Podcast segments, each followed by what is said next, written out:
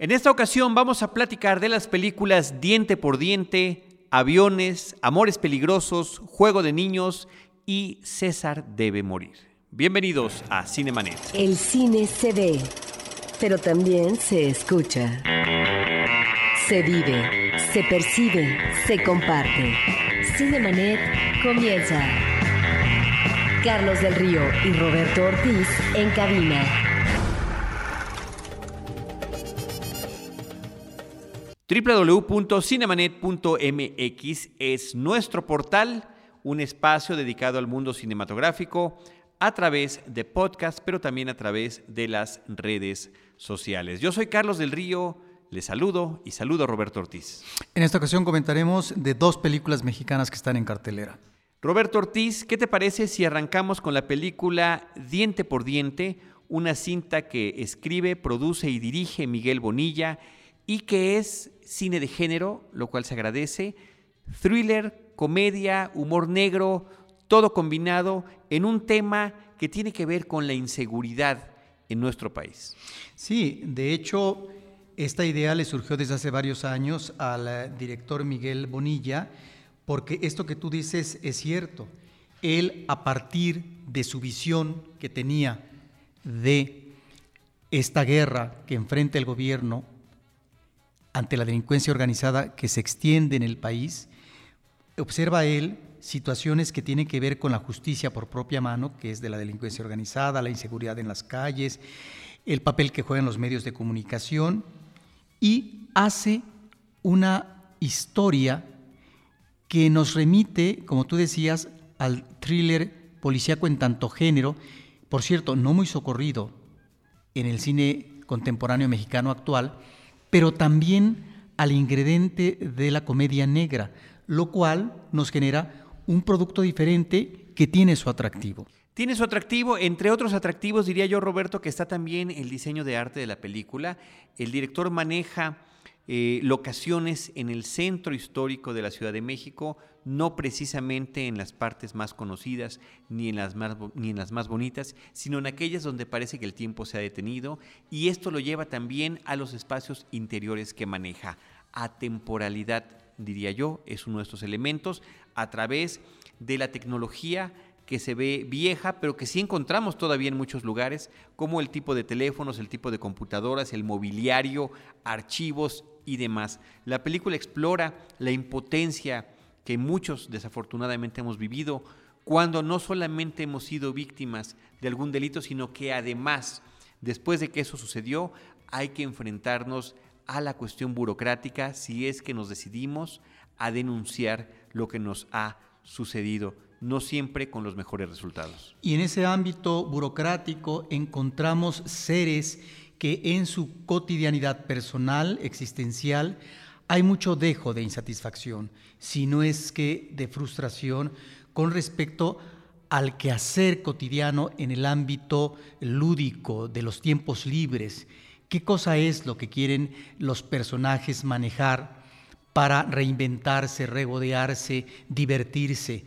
Ahí es donde encontramos estos elementos de soledad, de repliegue en varios de los personajes. Hay pues una galería interesante de personajes principales y secundarios que son manejados a través del filtro de la caricatura.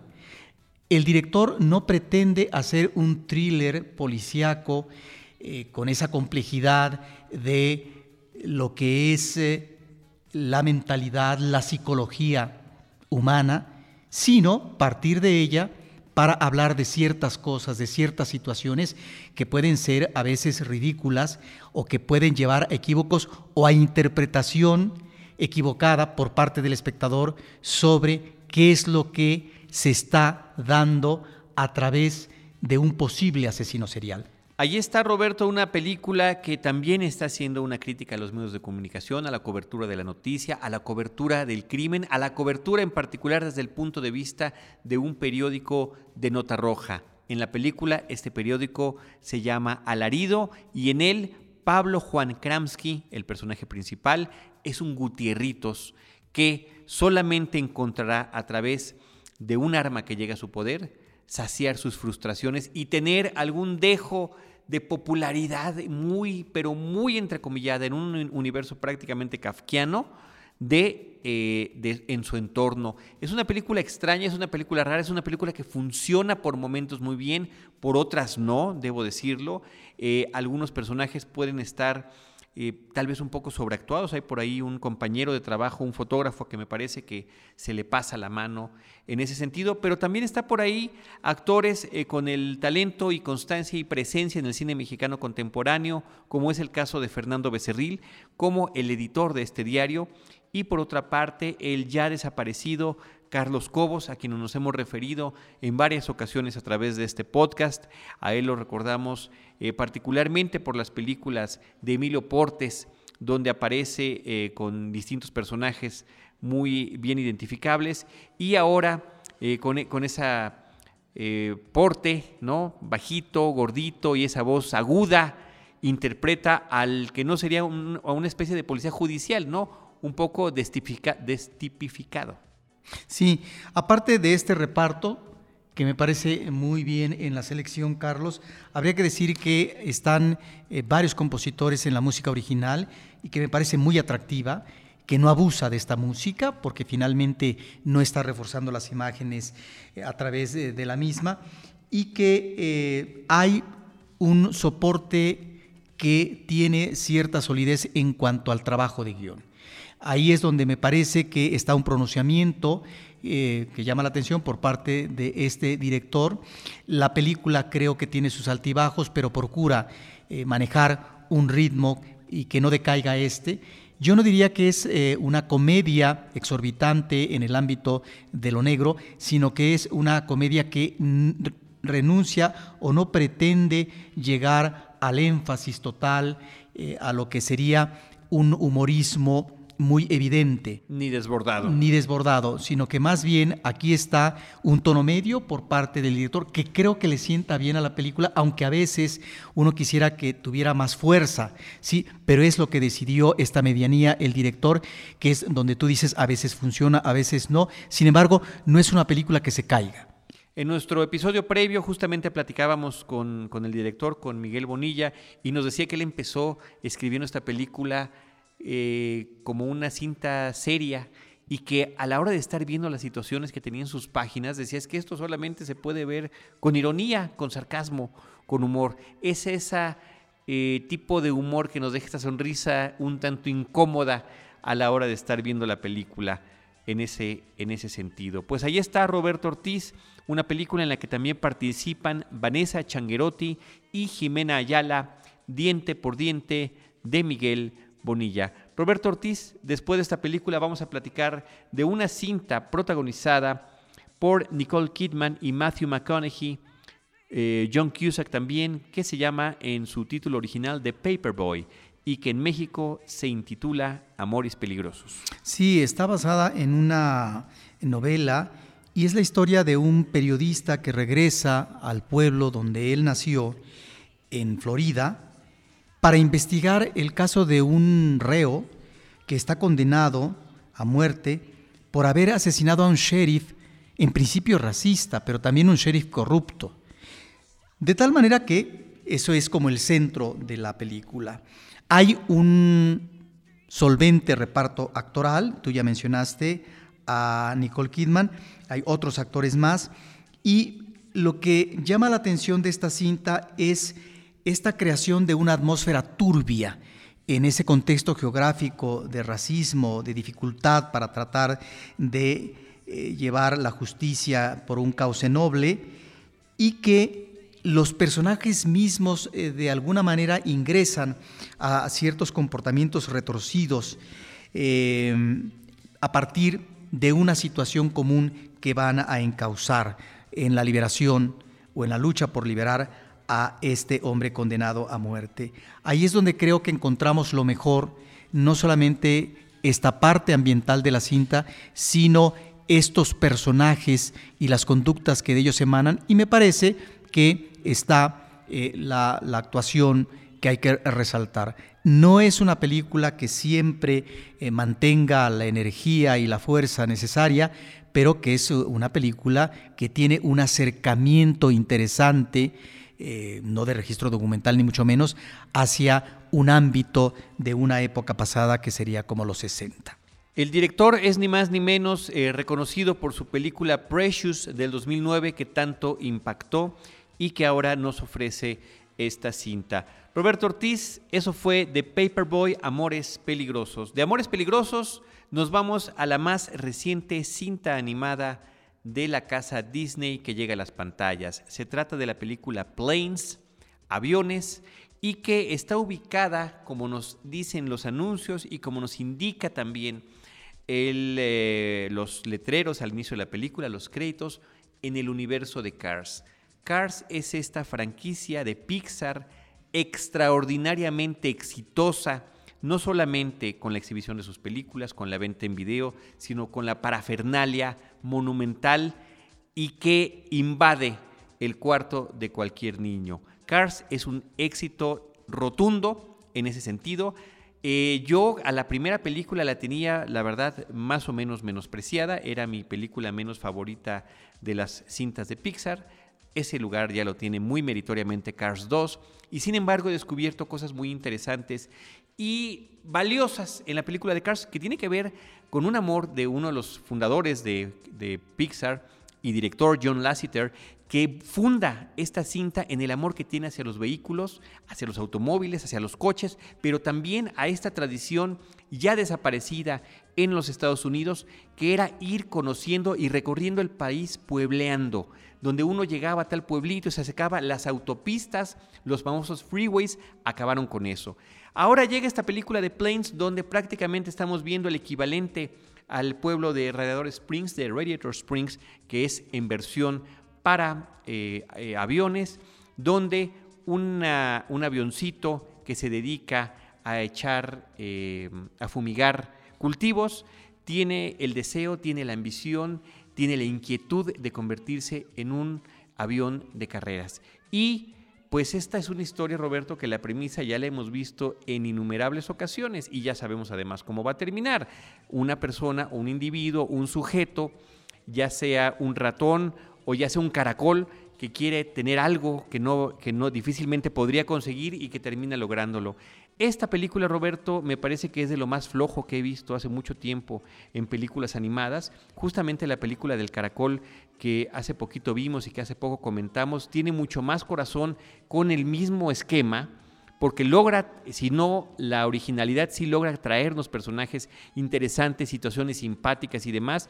En este caso, esta película se concibió, la de Planes, la de aviones, se concibió y ejecutó en piloto automático. Es una película que hace que otras versiones del mundo de Cars, como son las caricaturas concebidas para televisión que se llaman Cartoons, sean muchísimo más interesantes como proyecto visual. Eh, Planes originalmente estaba concebida para la venta en directa, directo a video.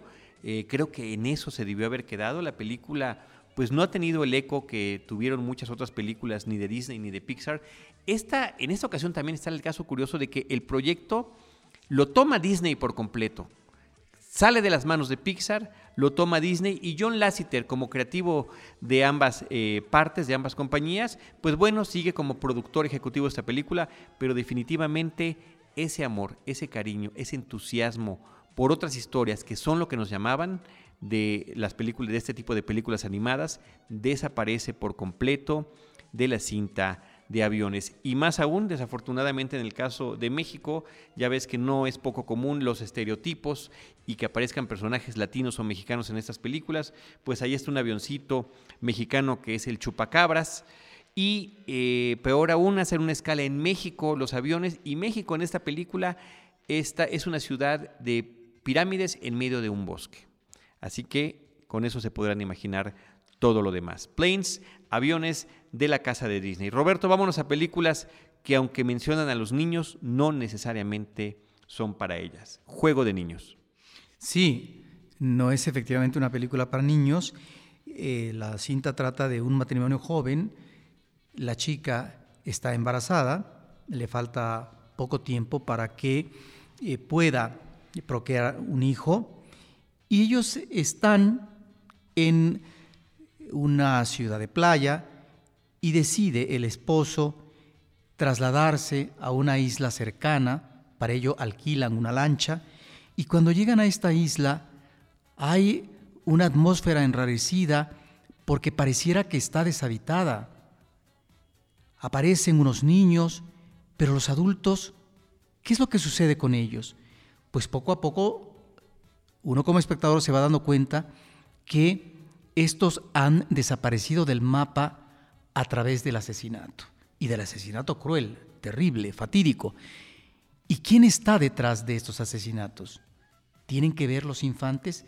Esta es la premisa de la película y uno lo que se interroga es, esta película podría estar en lo que es el cine de terror o el cine fantástico. Y en la vena fantástica recordaríamos un clásico de Alfred Hitchcock que se llama Los pájaros, en donde hay una conducta agresiva por parte de las aves en un pueblo específico y no hay una explicación lógica de esta conducta. Sin embargo, en los personajes eh, de ficción encontramos especulación y explicaciones del por qué esta conducta de los pájaros. Esta obra maestra de Hitchcock, que efectivamente renuncia a darnos una explicación del por qué esa conducta de los pájaros, lo que en su momento, y no sé si en la actualidad sigue persistiendo, es lo que de metafórico arroja la obra de Hitchcock en cuanto a más de una interpretación que uno pudiera manejar. Esa es ah, la riqueza que nos deja la película, la capacidad de que el espectador pueda imaginar y derivar en una idea de esa conducta.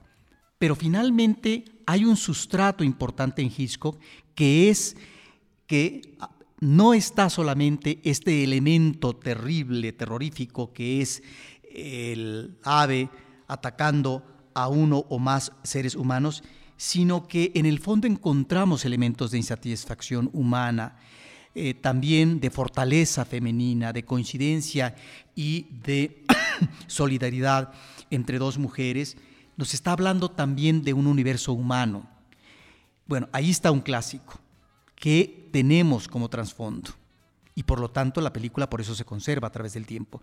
En el caso de Juego de Niños me parece que si bien al final uno podría entender que a lo mejor por ahí podría ir una interpretación de cierta conducta infantil eh, anómala, pareciera que todo esto es gratuito, porque entonces no está conectado debidamente ni con las situaciones, ni con la creación y el desenvolvimiento de estos personajes femeninos que adquieren básicamente eh, cara de villanos y de enemigos y no de otra cosa. Ahí me parece que está la gran debilidad por parte del guion y también en lo que es la creación de este universo infantil.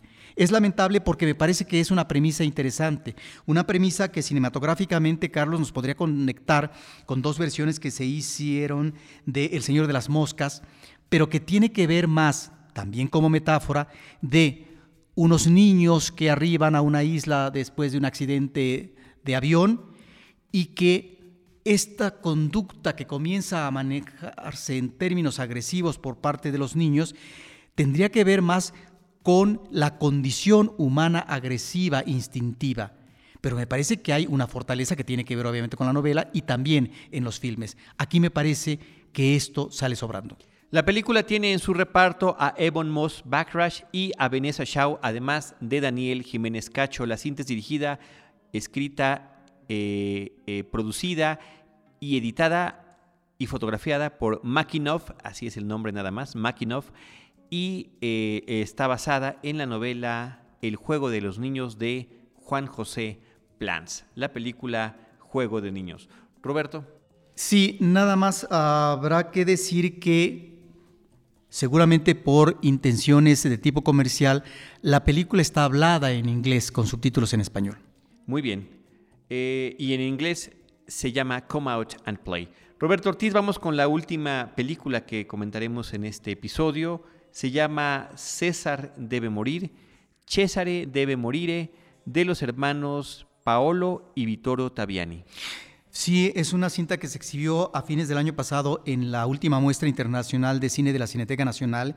Y pues es una película que corresponde a esta dupla de hermanos extraordinaria en Italia que nos regaló películas como El viaje de los comediantes, como La noche de San Lorenzo, una obra eh, emotiva, bellísima, eh, que nos ah, presenta el dramatismo de la guerra en este caso la Segunda Guerra Mundial, Padre Padrone, que es eh, una de las obras más importantes del cine contemporáneo italiano, Caos también, César debe morir, es una cinta que nos remite a que a seis meses de trabajo por parte de los hermanos Taviani, que filman los preparativos y los ensayos de una obra de Shakespeare que es Julio César, ¿con quién? Con presos, presos eh, de alta peligrosidad, presos que tienen condenas de 15, 20 años o cadenas perpetuas, a lo mejor algunos de ellos que actúan, se integran al reparto actoral, no van a salir nunca de la cárcel. Pero ¿hasta qué punto una obra de teatro donde se introduce el elemento creativo a partir de la actuación por parte de estos reos, puede, si no modificar su vida porque van a vivir en el encierro muchos años o todo el resto de su vida, hasta qué punto esto puede ser un aliento existencial y un motivo para que el hombre pueda internamente eh, transformar esa existencia que lamentablemente ha quedado replegada en esa futilidad de la cárcel. Es ahí donde encontramos lo más valioso de la película. Es una cinta que por otra parte nos eh, maneja en un solo espacio lo que son dos elementos. El elemento de la cárcel, de el reo que está ahí viviendo una cotidianidad, comiendo, platicando con su compañero de, eh, de cuarto, y caminan dos, tres pasos y ya ingresan y comienzan a asumir su personaje. La película no le interesa tanto, aunque hay una parte final, de lo que es la representación en sí, sino es el experimento y qué es lo que hay en este desarrollo del montaje en estos hombres que están condenados y que finalmente se interesan a ingresar, no sé si por primera vez, en este mundo de la creatividad humana. Pues ahí está, César debe morir de los hermanos Taviani. Que por otra parte ganó el Oso de Oro en el Festival Internacional de Berlín. Muy bien, pues esas son las películas, Roberto. Vamos a comentar una vez más las películas que platicamos en este episodio. Diente por Diente, Aviones, la película Planes, eh, Amores Peligrosos, que se llama The Paperboy, Juego de niños, Come Out and Play y César debe morir. Césare debe morir. Muchísimas gracias. Desde estos micrófonos nosotros les agradecemos a todos ustedes que nos sigan acompañando a través de este podcast. Agradecemos también a nuestro equipo de producción, Paulina Villavicencio y todo el equipo de Anchor Sound, que es el espacio donde desde ya hace algunos episodios estamos grabando Cinemanet. También les eh, agradecemos a los que ya lo hacen y los invitamos a quienes no nos siguen que nos acompañen a través de las redes sociales. Facebook.com diagonal Cinemanet, arroba Cinemanet en Twitter y Cinemanet 1 en YouTube, que es un espacio donde estamos publicando el contenido en video que estamos generando, ya sea todo lo que se rescató de Filmorama, lo que sucede en Efecto Noticias todos los viernes o las reseñas de películas que grabamos con nuestros amigos de Filmen. Cinemanet 1 en YouTube. Les invitamos a que se suscriban también a ese espacio. Por supuesto que está nuestro portal www.cinemanet.mx. La columna vertebral de este proyecto que se llama Cinemanet es nuestro podcast. En cualquiera de estos espacios, nosotros los estaremos esperando con cine, cine y más cine.